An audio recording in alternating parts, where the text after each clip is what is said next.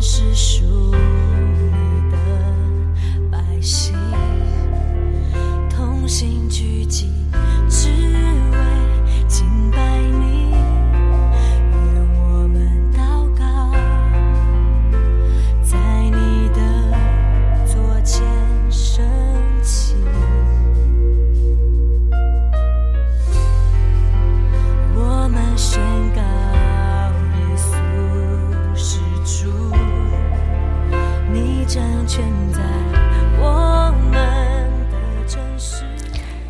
亲爱的弟兄姐妹，大家早安！好朋友们，大家好！啊，我们今天要进行到《使徒行传》第十九章了。啊，我要读第八节到第十节。保罗进会堂，放胆讲道，一连三个月辩论神国的事，劝化众人。后来有些人心里刚硬不信，在众人面前毁谤这道。保罗就离开他们，也叫门徒与他们分离，便在推拉奴的学房天天辩论。这样有两年之久，叫一切住在亚细亚的，无论是犹太人是希腊人都听见主的道。我们还要再读一节，是第二十节，主的道大大兴旺，而且得胜，就是这样。哇，这段圣经好刺激！前面才讲到，哇，福音中的一切难处抵挡都在，但是二十节却提到主的道还是大大兴旺。下面跟我们分享是遗经，各位弟兄姐妹早，我们今天讲到以佛所这个大城啊、大家如果对它有印象的话，它是在现今的土耳其，它是在古罗马时期世界的四大城市之一。在保罗那个年代，这个城市是以巫术、魔术、占星术，还有崇拜生育女神雅迪米而闻名啊。每到了这个偶像的这些啊活动的节日，就会吸引普天下的游客、观光客。因为在这个神像的周围有一座非常堂皇富丽的神殿，而这一座神殿呢，也被誉为古代世界七大奇观之一。啊，在那个年代，当世界各地的人来这里好参与这一些呃宗教的活动的时候，在以佛所当地的银匠就会向游客来兜售雅迪米的小神小银龛，当做纪念品。而这个生意呢，它的获利比一般的工作还要多三倍。所以，如果大家今天完整的读第十九章，会看见后面二十三节有一个银匠迪米丢所挑起的大骚动，而这个事件导致保罗必须在这个骚动当中尽快的离开以佛所。哦，当我当我在读这一章的时候，最吸引我眼光的是以佛所这个城市。这个城市看起来，如果用我们现在的话来说，是属灵气氛很不好，或者是它是一个。充满啊哦偶像兴盛的这些拜拜活动的地方啊，但是它是一个大城，它非常的发达，又有港口，世界各地的人又来这里啊拜拜。那附近还有啊那个哦。那个庙很多的庙祭，就是也是有很多这种哦风月的场所。那来这里的一些船员就会又拜拜，然后又有发生这些呃很不好的事情。那在这样的地方或是这样的背景当中，神怎么样爱这个城市呢？神把把他真的是啊最有能力的宣教士保罗派到这里，而保罗这一。我们所读的第十九章提到的这次是他第二次来到以佛所，第一次是在之前是八章所提到的，只有待几天，很像是试试水温，感觉一下那里的犹太人啊，在会堂跟他们辩论的时候，他们对福音的接受度如何。但是保罗保罗很有智慧，他知道这个城市的影响力跟这个城市可以为主。得得着多少人，所以他就把跟他同工的那对夫妻雅居拉跟百基拉留在这边。那神也没有停止在以佛所的工作，神后来还派了一个叫做啊亚波罗，这个熟悉圣经，而且他对信耶稣很火热的人来到这里。哦，虽然从我从圣经看不出亚波罗跟保罗他们似乎是没有见过面的，但是他们却在。不同的地方一起在兴旺福音。好，所以这这对夫妻跟亚波罗就在以弗所这个地方啊，延续了保罗在那里的福音工作。等到保罗第二次回来的时候，这次神已经预备好，要在以弗所这个城市中更厉害的做翻天覆地的工作。所以你可以想象，以我们这样读下去只是字面，但是当你把每一个场景都想象成画面或者是啊戏剧的时候，你会发现。发现所发生的每一件事情都是人潮众多汹涌，而且是非常激烈、很可怕，甚至于是可能把保罗撕成碎片的。好，那保罗这次在这里待了将近三年的时间，也是他在三次的旅行步道中待的最久的一个城市。那他是怎么样进行他的福音工作的呢？哦，他先是有三个月在犹太会堂跟啊当地的人。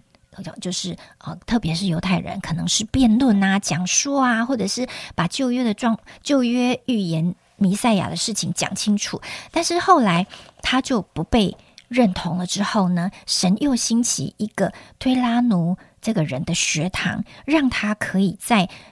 原本学堂的教学时间之外来使用这个地方，所以就有一本书哈，叫做《圣经时代的日常生活》，提到保罗都在做什么呢？说哈，他可能早上从日出到十一的点的时候先干活，他是代职侍奉的，先干活，然后养就是有收入可以养活自己，然后十一点到傍晚四点呢，就在学堂里布道。然后甚至于跟他的门徒呢一起一起讨论开会，想要怎么样得着这个城市。到下午四点到深夜，保罗就会逐家逐户的去探访、传福音、领人信主。哎，这样的记录并不是圣经出现的。可是，如果大家读这三章，特别是读二十章的时候，你会看到保罗在以佛所有很多的门徒，而且我相信这一些门徒都是他第一代带起来的。所以，他在这里有这么长的时间在进行的就是门训的工作。因为后面有很多跟随他的长老，保罗就诉说他自己在以佛所这一段时间是如何服侍的，他的生命，他所说的他的榜。样怎么样，在他们面前让他们相信神，并且看见神。所以保罗在以佛所这个地方，真的是非常的勤劳的在服侍主，而且在传福音。那最啊，最后我就分享一点我自己的感动跟领受啊。今年农历年的时候哦，我跟我二十五年都没有。联系也没有讲过话的三姑姑通了一通赖的电话，那我三姑姑就把我父亲这边七个兄弟姐妹的后代啊，就是我这一辈的所有堂兄弟姐妹的近况讲给我听哦，有的是在。哦，做电玩业，有的在做警察，有的在做老师，有的在做教练，有的在卖直销，哦，有的出国，有的做生意等等。他们就把这整个林家族，我这一辈的堂兄弟姐妹的名字，还有他们的近况跟我说。哦，大家这么一说，我心里真的觉得。一方面又感恩，一方面又亏欠。其实小时候我们就是在姓林的这个彰化的秀水这个大宅院、神明厅、晒谷场这种非常兴盛拜拜的这个地方跑来跑去，是这样长大的。但是现在只有我跟我妹妹信主，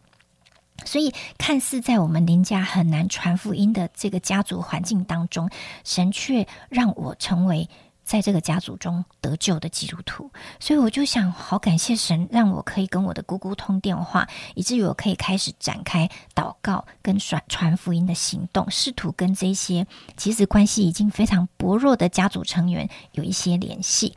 所以，也许在你觉得很难的家族环境中，或者是原生家庭里，或者是职场里啊，我小组也有弟兄分享他怎么样跟他的职场的哦这些朋友建立关系，分享他的神，看起来都是不容易的，或是我们想象哦，高雄这个地方可能也是拜拜最兴盛，或者是基督徒比例。并不多的地方，但是神也兴起的福气教会在那里做福音工作，所以就想到神怎么样爱城市，怎么样爱百姓，怎么样让我们在他在我们觉得最不容易的环境中，仍然都能够成为这个见证。真的求神帮助我们有眼睛看见，连以佛所这个地方，神都能够兴起他的宣教士来传福音。那我们也是。到今日，我们都仍然能够透过幸福小组，还有小组的弟兄姐妹一起的关怀，还有一起的组队来传福音。所以这一期的幸福小组已经开始报名了，希望我们一起来回应神，